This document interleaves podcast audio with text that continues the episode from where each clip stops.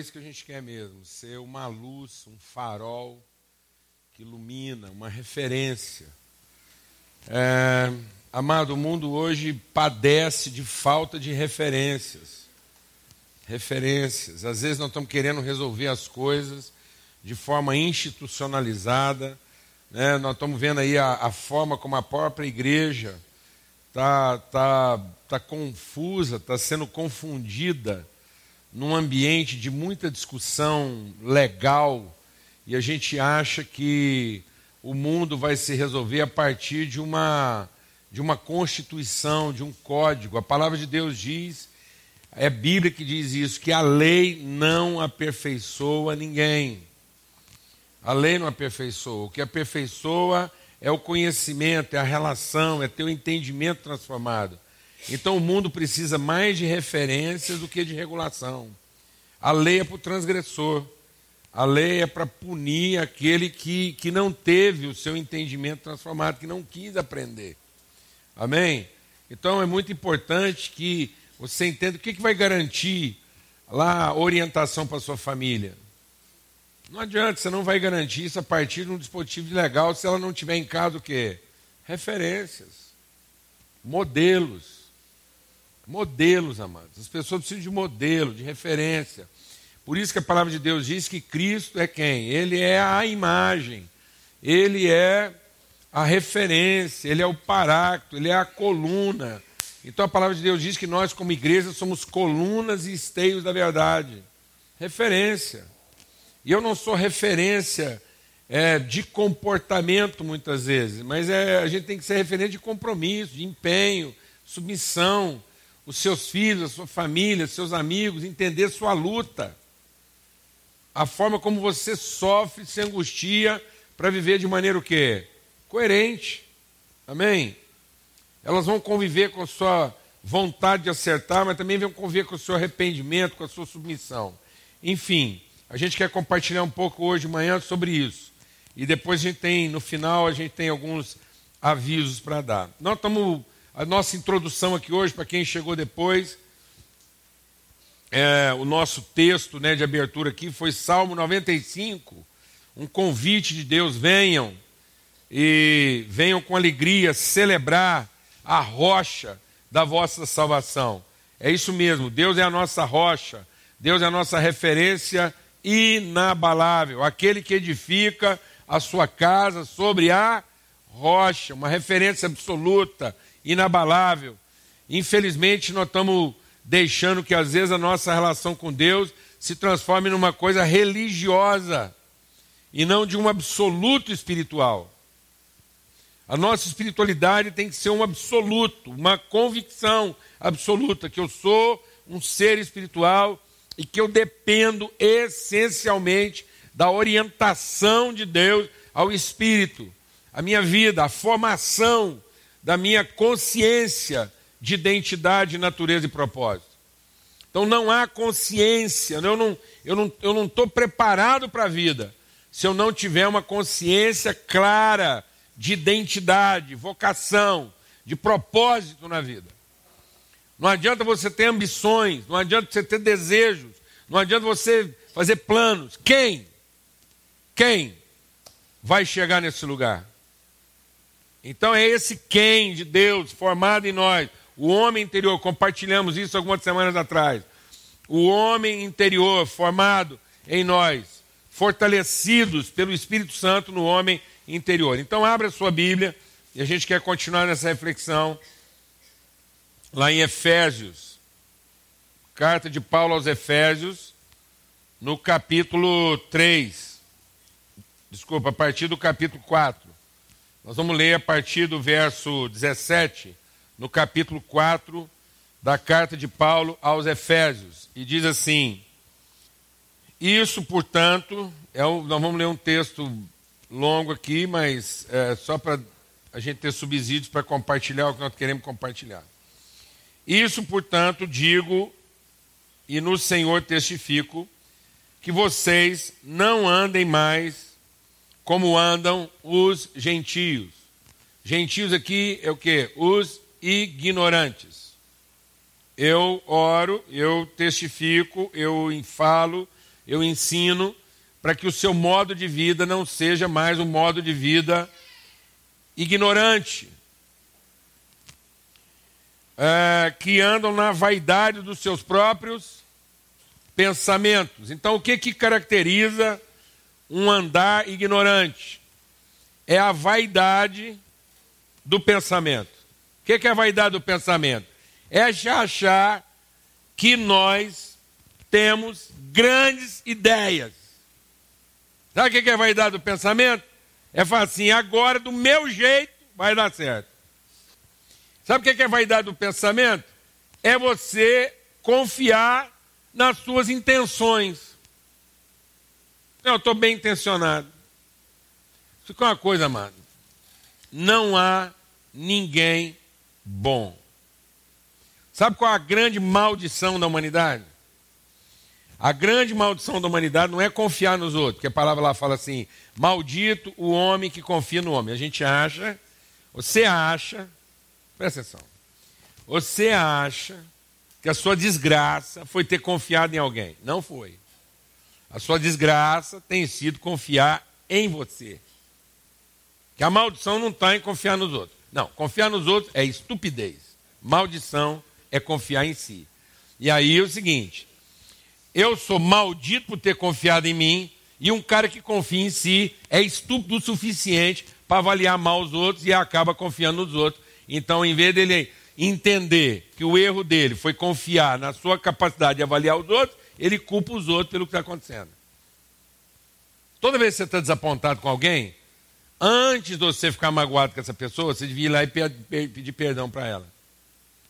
De ter gerado a respeito dela uma expectativa que você nunca devia ter gerado. E você só gerou uma expectativa a respeito de alguém porque você acreditou em quem? Nele? Não. Você acreditou em quem? Na sua capacidade de avaliação. Você se achou bom. E a gente é maldito a partir do momento que a gente acha que de nós, assim, do nada, vai nascer o quê? Bondade. Não há ninguém bom. Não há ninguém que sozinho procura uma coisa boa, porque o coração do homem é desesperadamente corrupto. Então, tudo que nós fazemos nessa vida, sem orientação de Deus, ou está implicado alguma necessidade, e aí o nosso elogio é o elogio da jiboia, está entendendo?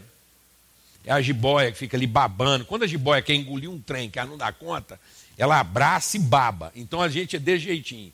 A gente quer engolir um negócio, uma pessoa, uma situação. Então a gente é, é o rei de ficar abraçando, apertando, até quebrar a pessoa inteirinha, não ter mais resistência, ela ficar asfixiada, depois a gente baba nela bastante e engole. Alguém está entendendo o que eu estou falando aqui ou não?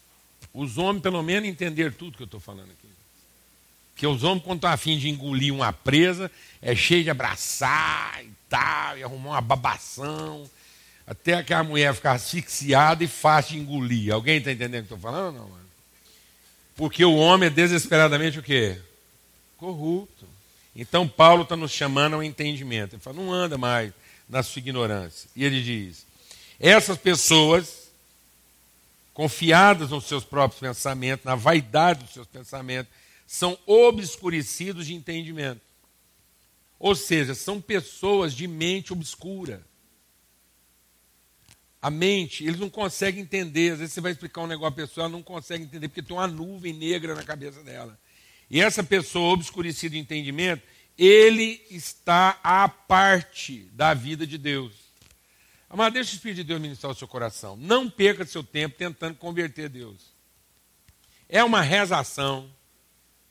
É um tanto de campanha. É um sofrimento. O povo em campanha, rezando, orando, dando oferta, cantando, sofrendo, para ver se no fim quem converte.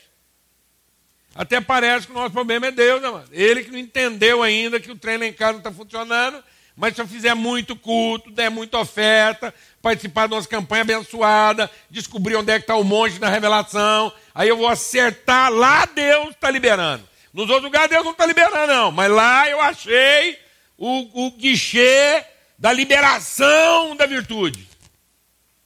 É Deus que não está convertido, amado? É Ele que não entendeu ainda?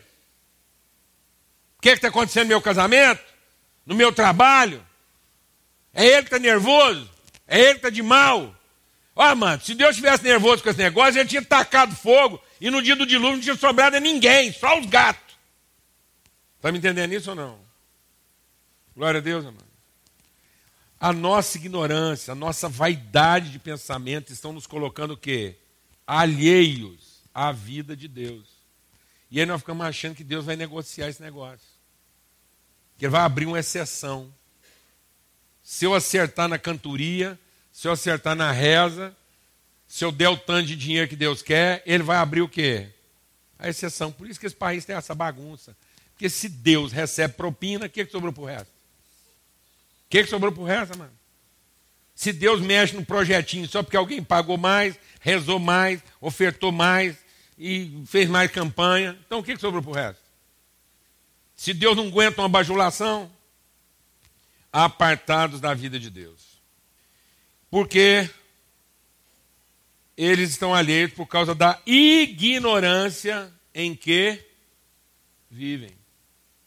Então o que é o nosso problema, amados? Nós andamos segundo o pensamento e a vida dos gentios, na vaidade dos nossos pensamentos, e não percebemos que nós estamos sofrendo por causa da nossa ignorância. Lá em Minas Gerais é ignorância. Larga de ser ignorante. Então, se alguém está querendo um tema da mensagem hoje, é deixa de ser ignorante. A nossa ignorância está nos apartando da vida de Deus. E ele diz então: pela dureza do seu coração, gente temosa, teimosia, os quais, tendo se tornado insensíveis, se entregaram à dissolução para com avidez. Então a nossa ignorância nos torna o que? Indiferente? Não. A nossa ignorância nos torna o que? Ávidos. As pessoas hoje estão ávidas. Tudo, todo mundo que vive hoje vive aquilo no extremo. Estão ávidos de emoção, estão ávidos de prazer, estão ávidos de satisfação, estão ávidos de ter os seus problemas resolvidos de que maneira? Rápido. Tudo é para ontem. Ninguém quer sofrer o processo. Ninguém tem que entender por que, que a coisa não está funcionando, não. Eles querem chegar aqui, fazer um aconselhamento, a gente faz uma reza com ele, e libera a bênção, ele vai embora resolvido. O cara quer ir num culto hoje da bênção, e eu vou lá e tal, e o Espírito vai baixar lá, e pronto, acabou, eu peguei o milagre, e não tem mais que preocupar em pensar nada, não. Vou viver agora meus outros apetites. Satisfiz meu apetite religioso, agora vou fazer o meu apetite financeiro, depois vou satisfazer meu apetite sexual, e vou ir satisfazendo apetites. Avidez. As pessoas não percebem que quando há ignorância, há um, há um desenfrear de quê? De apetites, de desejos, que a gente fica ávido de qualquer coisa. Por quê? Porque há uma carência. Há uma carência que não se resolve. O cara está na igreja, carência. Está no trabalho, carência. Está no casamento, carência. Ninguém aguenta.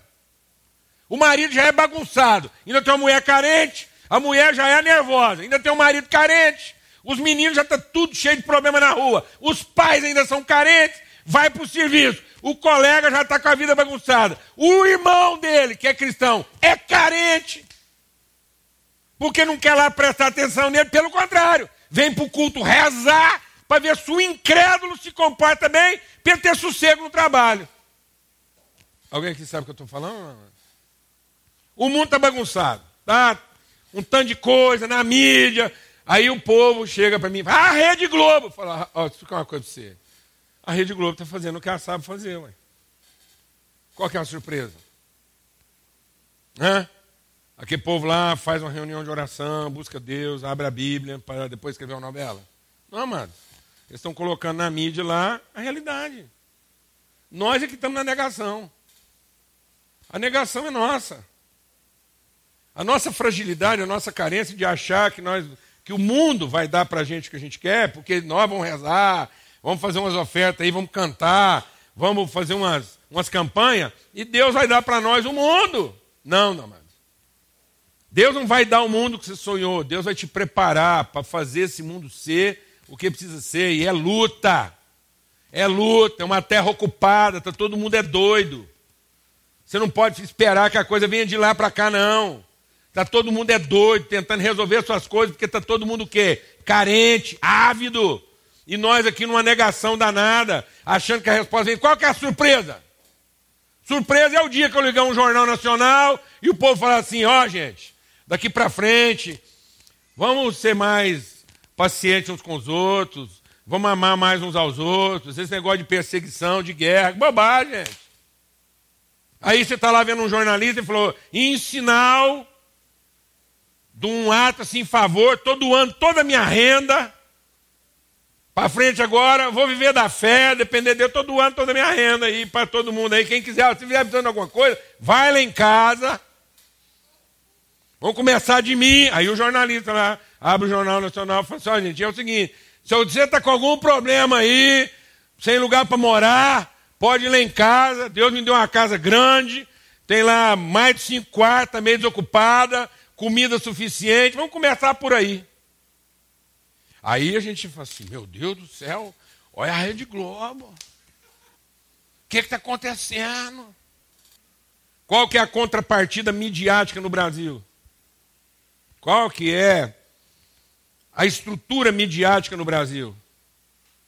Por um sistema gigante como a Rede Globo. Fala, qual que é a única estrutura midiática no Brasil que poderia fazer frente a esse tipo de realidade? Hã?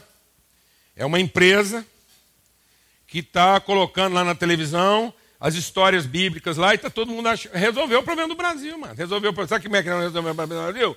Vamos passar dez mandamentos, a história de Davi, vamos passar lá a vida de Josué, os crentes vão sentar em casa e finalmente vão ter uma programação à altura da sua religião, o problema dos crentes está resolvido. Porque agora nós temos mídia religiosa lá que vai resolver o problema de todo mundo. Enquanto, por trás de tudo aquilo, os interesses são os mais assim, nobres possível. Não tem pobre sendo explorado com dinheiro, não tem gente sendo abusada na sua religião, está tudo certo. Está tudo certo. Só porque agora nós temos história bíblica na televisão para fazer contrapartida a essa desgraceira que está no outro canal. Aí não tem surpresa. Aí está tudo certo. Só porque contou a história de Moisés, os dez mandamentos, a comunidade evangélica brasileira teve o seu problema resolvido. Teve, amados. Está tudo certo. Ah, os bastidores disso aí são totalmente diferentes. São? São diferentes? São, meu irmão? Não. Talvez então, onde devia estar a nossa surpresa? Onde eu devia estar perplexo? Numa coisa que está lá falando do que ela sabe falar, do jeito que ela sabe falar, e, e retratando o que nós somos. Colocando a cru a nossa realidade e a realidade dos nossos filhos, da nossa vida e da nossa sociedade. E nem estou falando se está certo ou está errado. Só estou dizendo que, que é um mundo pautado por quê? Por conhecimento. Não, é um mundo pautado por ignorância e uma ignorância que se mantém enquanto nós vamos cuidar da nossa cobiça, da nossa carência e desfazer e satisfazer a, a nossa volúpia. Desde que o prato na mesa seja bem feito e a comida seja gostosa, que se lasque o que está acontecendo lá dentro da cozinha. Não quero saber se, se o, o cara que cozinhou a comida que eu estou comendo vive de trabalho escravo. Não estou preocupado com isso. Estou preocupado em ter o meu problema resolvido. E da maneira mais rápida e satisfatória possível. Amados, isso é ignorância. E a Bíblia está dizendo: não seja assim. Essa palavra não é pesada. o povo fala, não, pastor, mas palavra pesada. Não, não, amados. Pesado é viver na ignorância. Pesado é sair daqui achando que nós vamos poder tocar a nossa vida uma semana depois da outra, cheio de quê? Cheio de avidez no coração, carente. Aí sabe para quem que é pesado? É pesado para a mulher da gente. Porque do lado dela tem um marido religioso e carente.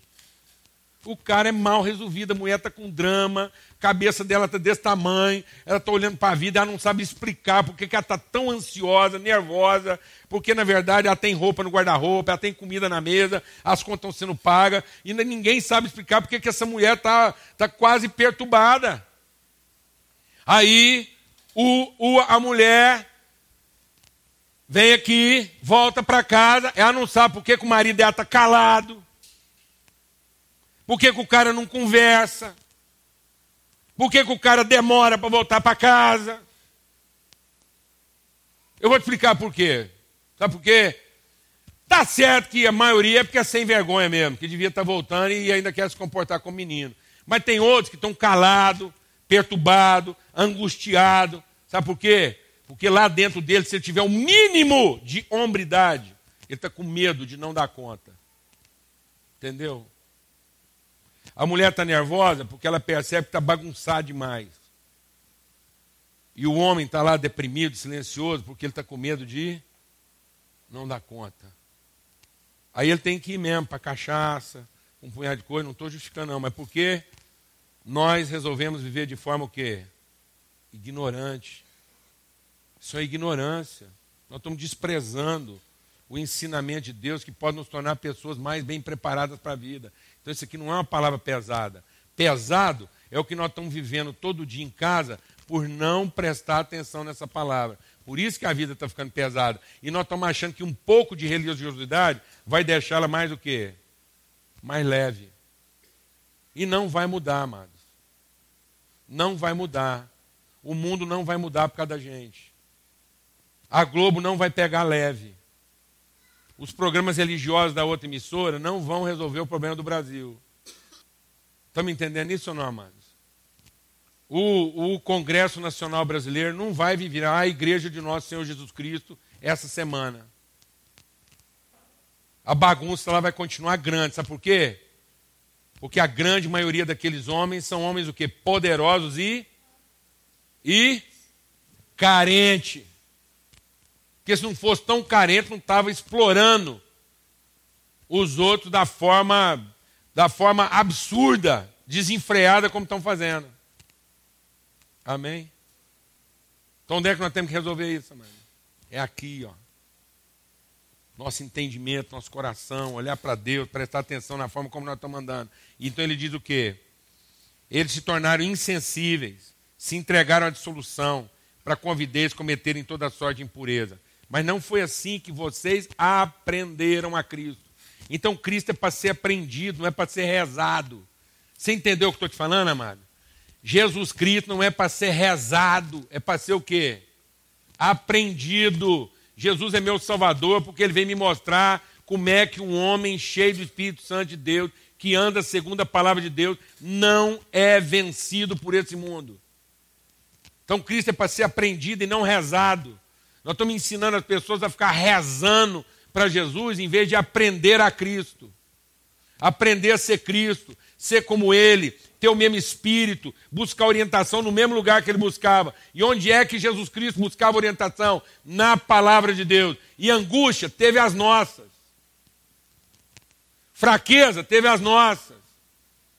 Diante do seu maior desafio, por um momento achou que não ia dar conta.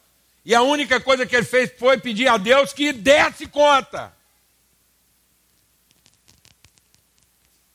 Eu podia muito bem, Deus, te pedir que o Senhor me poupasse, mas não vou pedir que o Senhor me poupe. Vou pedir que o Senhor me glorifique para que eu dê conta. Eu podia muito bem pedir para o Senhor mudar essa mulher para ela ficar mais fácil para mim, mas não vou pedir.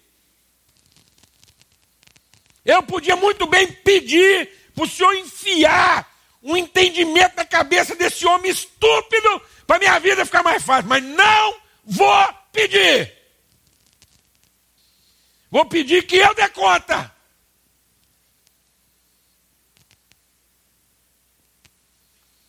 Eu podia muito bem pedir para chegar amanhã na minha empresa e está tudo mais fácil.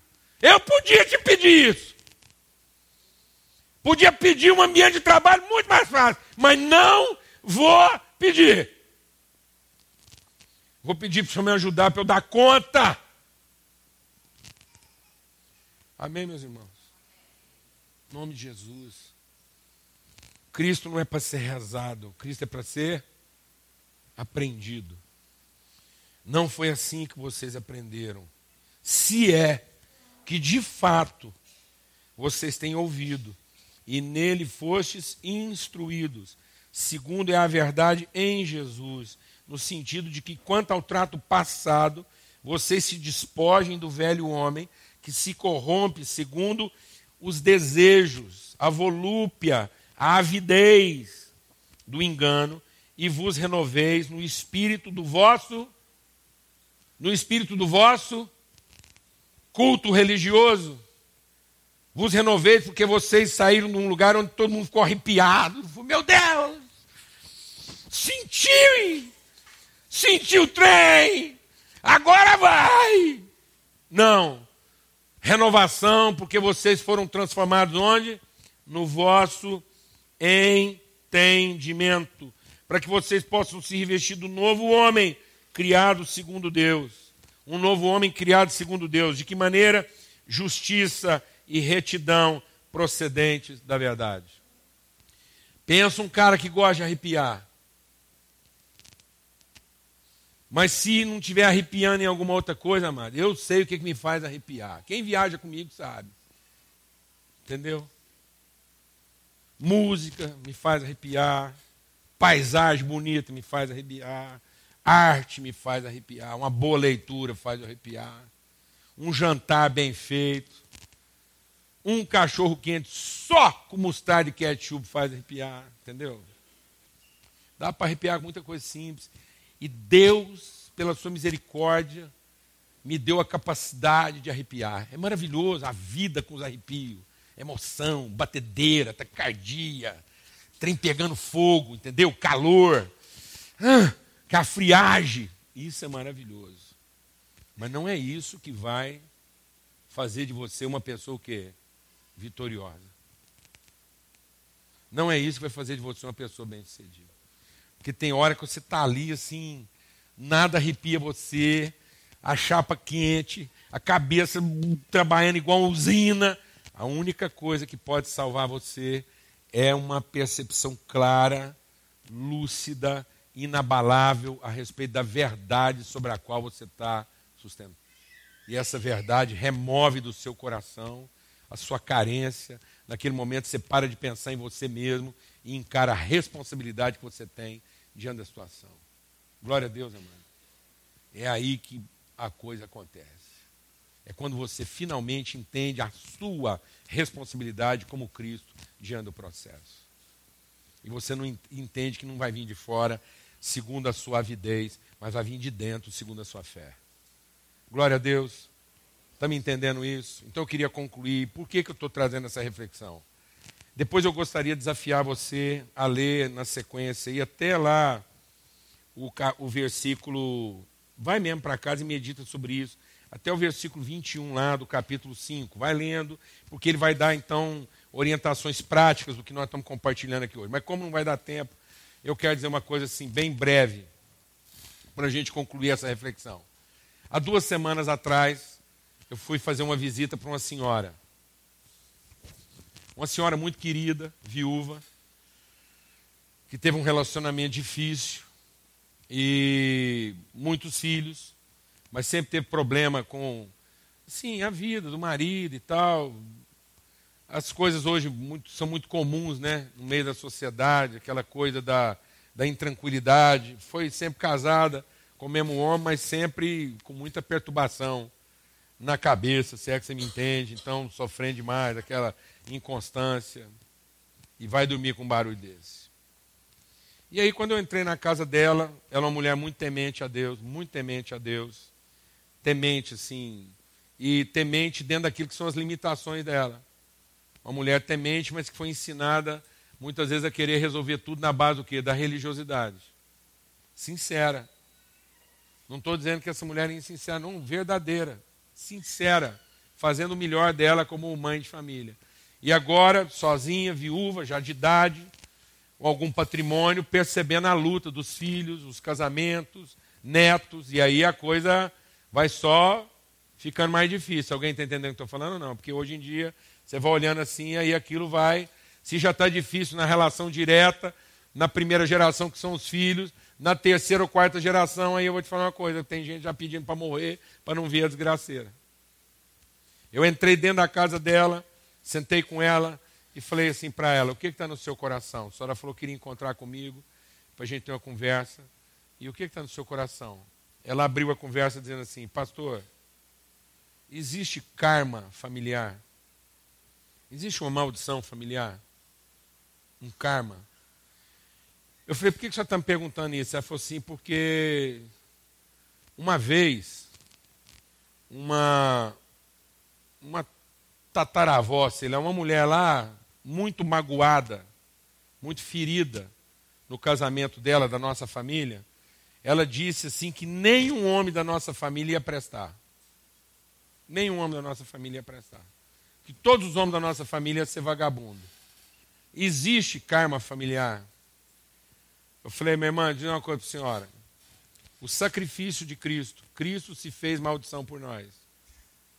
E o sacrifício puro, imaculado, Jesus é aquele que de forma imaculada, ele é aquele que sem pecado deu a vida dele para perdão de todos os nossos pecados. O perdão de todos os pecados da humanidade já foram perdoados. Ninguém, ninguém está pagando o pecado de ninguém.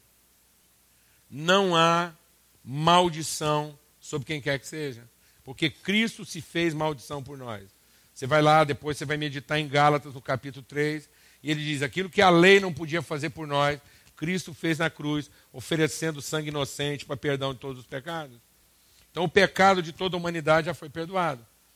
E não se iluda: o pecado de quem reza e de quem não reza, de quem crê e de quem não crê, de quem se arrependeu e de quem não se arrependeu. Está perdoado. O problema da humanidade, o grande problema da humanidade, não é o pecado de cada um. O grande problema da humanidade é a nossa ignorância a respeito da vontade de Deus.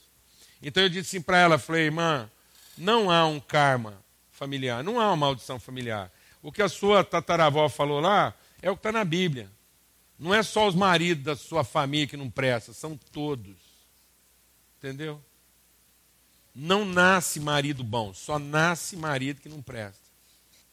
Não nasce mulher boa, só nasce mulher que não presta. Entendeu? Agora, Cristo removeu a maldição. Que maldição? A maldição da gente ficar escravo a essa condição pecadora, porque nasce todo mundo pecador. Ninguém nasce com boa vontade, só nasce interesseiro. Não nasce gente com boa vontade, só nasce, gente, explicar. Se nascer uma criança hoje lá, tal, ela não é Jesus ela é filha de homem pecador. Essa criança nasce interesseira. Ela é interesseira. Ela é bonitinha. Ela é gostosinha. Entendeu? Mas ela é interesseira. Ela é interesseira. Essa criancinha lá, você não tem noção. Se ela não for ensinada, na verdade, ela é o bicho. Ela é docinha. Ela é tal. E quanto mais docinha ela for, mais perigosa ela é. Entendeu? Que ela engana mais fácil. Entendeu, irmão? Então essa mulher não falou lá uma coisa, ela falou. Aí eu falei para essa irmã lá, falei, deixa eu explicar uma coisa para a senhora. Não existe karma familiar. O que existe é um homem preguiçoso, distraído, sem vergonha, que não quer buscar a verdade em favor da sua família. Sabe qual é o nosso problema, amado? É que nós somos preguiçosos, sem vergonha, distraído, desatento e não queremos buscar a verdade para nossa vida. Depois, quando alguma coisa dá errado, nós temos que pôr a culpa ou em Deus ou no capeta. Ou foi Deus que não abençoou, ou foi o capeta que amaldiçoou. Então, eu falei uma coisa para ela: falei, irmã, se existe maldição familiar, então para de buscar a Deus e vai buscar o capeta, porque foi ele que venceu. Se a maldição pode prevalecer sobre a bênção, então, o que deu certo foi o diabo, não foi Jesus. Se a oferta de sacrifício de Jesus não foi espontânea e voluntária, então quem venceu foi o diabo. Não, aquela oferta foi espontânea e voluntária para mostrar para nós que aquele que ama o Senhor e anda segundo a sua vontade não está debaixo de maldição alguma. O nosso problema é que nós não queremos enfrentar nossa distração, nós não queremos enfrentar nossa indisciplina, nós não queremos enfrentar, amado, nossa ignorância.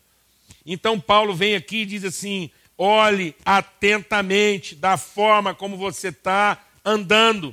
Ele diz aqui no capítulo 5: presta atenção na maneira com que você vem vivendo a sua vida, para que ninguém engane você com palavras persuasivas, porque você não é mais filho da ira, você é filho da obediência. Então, em nome de Cristo Jesus, não culpe Deus nem o capeta pelo que está acontecendo na sua casa se as coisas não estão caminhando, se eu não estou encontrando condições de enfrentar a quantidade de problemas que estão à minha volta, é por distração, é porque eu não quero me dedicar a meditar na palavra de Deus, não quero aprender, não quero viver o processo, quero resolver tudo de maneira imediata e religiosa.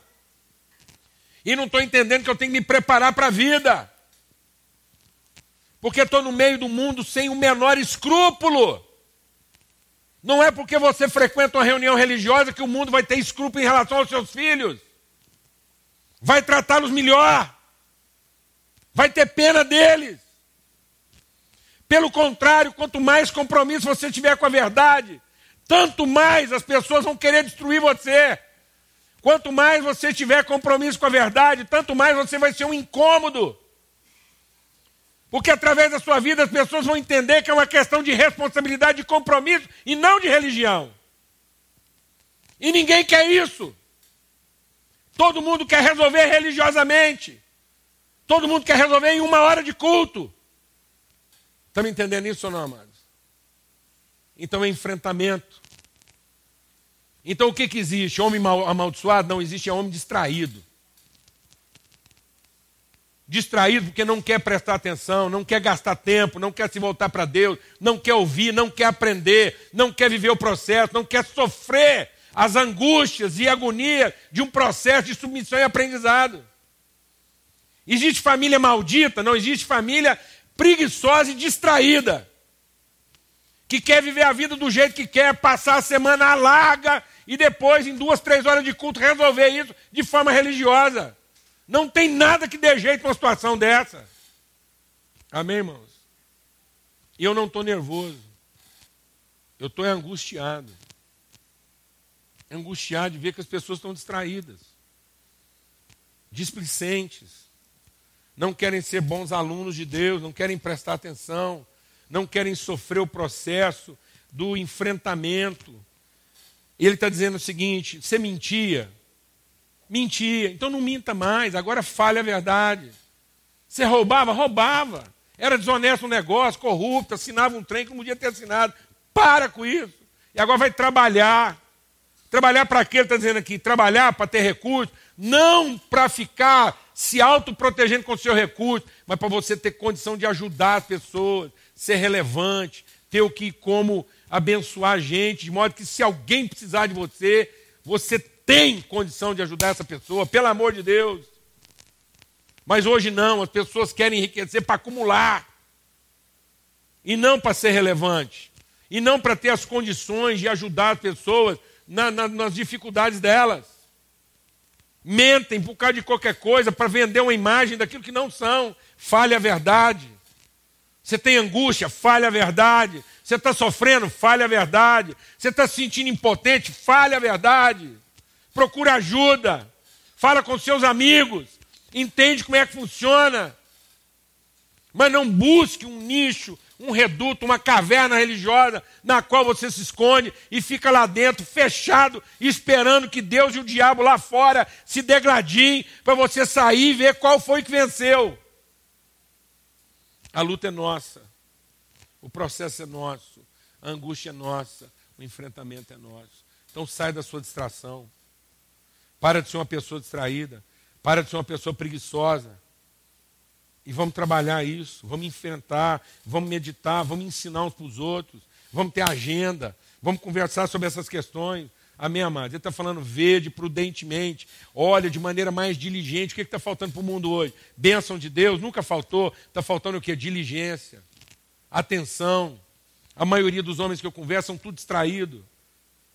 Criaram um problema em, em 20 anos de relacionamento e agora quer resolver com uma semana. E se Deus passar de dois meses, Deus está demorando a resposta.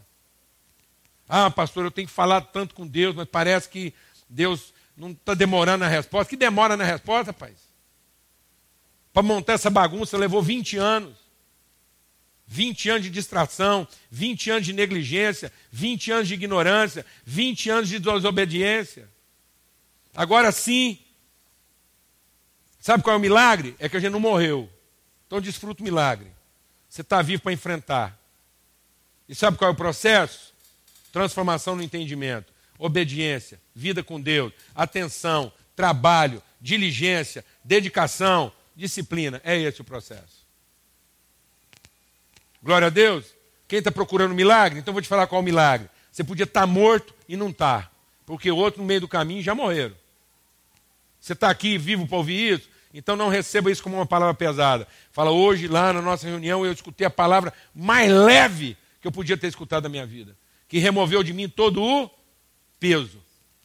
Peso do quê? Da minha distração, da minha negligência, da minha indisciplina, porque estava pesado. Sabe por que estava pesado? Porque eu era negligente, distraído, voraz, ambicioso. E graças a Deus esse peso está sendo tirado, porque agora eu estou lúcido, estou iluminado, meu entendimento está transformado e eu estou preparado para enfrentar isso. Tem irmãos junto comigo que estão preparados para enfrentar isso. E nós vamos garrar e vamos vencer. Glória a Deus, amados. E não há nada nesse mundo que será capaz de resistir você. Não há nenhum plano armado lá no conselho mais poderoso do inferno, nem toda maldição do mundo será capaz de destruir sua vida.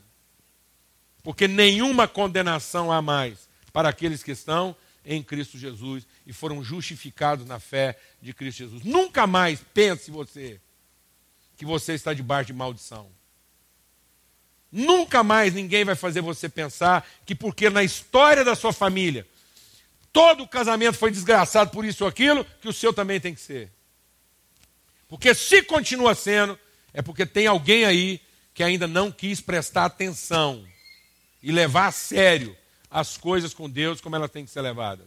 Então, se há uma maldição percorrendo a sua família, percorrendo a história, se há uma tradição de fracasso, de casamento desfeito, de vida bagunçada, é porque a vida continua sendo vivida por pessoas o quê? Negligentes, distraídas e gananciosas. Porque a promessa de Deus para isso tudo ser diferente está aqui. E o caminho para vencer toda essa realidade que nos permeia e nos rodeia está aqui. Amém? Ele é poderoso. Somos filhos não da sua ira, não somos filhos da ira, nem da desobediência. Mas somos filhos da sua graça, da sua palavra, da sua promessa. Glória a Deus somos a família de Deus. Recebe isso essa manhã, mano. Recebe isso essa manhã. Não sou filho da ira. Não estou aqui sofrendo as penalidades de uma maldição que foi lançada sobre a humanidade. Pelo contrário. Sou filho da bênção, da promessa. Sou tão filho da bênção que Deus sacrificou a vida do inocente Jesus para me resgatar, me redimir e me trazer esperança. É disso que eu sou filho. Amém? E não vai ser Rede Globo, nem Record, nem quem quer que seja, que vai pautar a espiritualidade da minha casa e dizer lá em casa o que, que funciona ou deixa de funcionar. Amém, irmãos? Em nome de Jesus. Em nome de Jesus. Vamos levar isso a sério. Glória a Deus. Uma das mensagens mais leves que eu já preguei na minha vida de hoje. Amém? Por quê? Porque é para tirar todo o peso meu Deus do céu, olhar para aquela senhora, 80 anos de idade, gastou a vida dela em reza, em devoção, comendo hóstia, olhar para ela e ela, no fim da vida dela, perguntar: Pastor, pelo amor de Deus, minha casa está debaixo de maldição? E os filhos dela tudo sentados na sala. Eu falei: Não, minha irmã, sua casa anda distraída, porque aqui está cheio de gente vivendo a vida displicentemente achando que a sua reza é que tem que resolver tudo isso. Aqui não tem ninguém maldito, não. Aqui tem gente distraída, irresponsável e negligente. É só todo mundo aqui levar Deus a sério, que essa coisa toda aqui muda de figura. Glória a Deus, irmão. Aleluia. Vamos ter uma palavra de oração. Fala com Deus aí agora. Não há maldição sobre a sua casa. Não tem karma sobre a casa de ninguém aqui. Ninguém aqui está pagando o pecado de ninguém. Se nós estamos pagando alguma coisa, é só o preço da nossa própria distração e falta de compromisso. Pai, muito obrigado por esse tempo. Obrigado porque nós vivemos um mundo de, de muitas perturbações, incertezas, mas nós não estamos sozinhos e nem desamparados. Nós temos a tua palavra, temos a tua promessa, temos o Espírito Santo conosco para nos orientar. E por isso somos mais do que vencedores por meio de Cristo Jesus. Não é vida, não é morte, não é perseguição, não é perigo, não é espada, não é fome, não é riqueza, não há nada que vai nos separar do amor de Deus revelado em Cristo Jesus, o Senhor. Somos os teus filhos, somos a tua gente e o teu povo, e o Senhor nos dá condições, à luz da tua palavra, de enfrentar todas as realidades, de ajudar, Senhor, as pessoas que nós amamos, ajudar o cônjuge a quem amamos, ajudar os filhos a quem amamos, ajudar os amigos a quem amamos, a não se entregarem ao desespero, a não desistirem, a não retroceder, a não retroceder. Nós não queremos, ó Deus, o ópio, não queremos, ó Deus, a alucinação de uma vida religiosa, mas nós queremos a lucidez de uma vida espiritual. Com todas as suas emoções com todas as emoções. Não queremos viver isso de maneira racionalizada, intelectualizada. Não, queremos viver isso de forma emocionante. Não emocional, emocionante. Arrepiar na hora de arrepiar, chorar na hora de chorar, gargalhar na hora de gargalhar, rir, celebrar. Não queremos viver uma vida pesada, sombria. Não é porque o mundo está mergulhado em pecado, em desgraça, que nós vamos viver uma vida sombria, não. Pelo contrário, a nossa marca será a alegria. A alegria do Senhor é a nossa força. Vamos enfrentar tudo isso com alegria, com esperança, com fé, com disposição, com empenho. Em nome de Cristo Jesus. Com leveza, com graça, com favor, sem murmurar, sem se queixar, sem lamentar nossa sorte. Porque nosso coração está cheio da tua presença, do teu Espírito, da tua palavra. No nome de Cristo Jesus, o Senhor. Amém. Amém. Graças a Deus.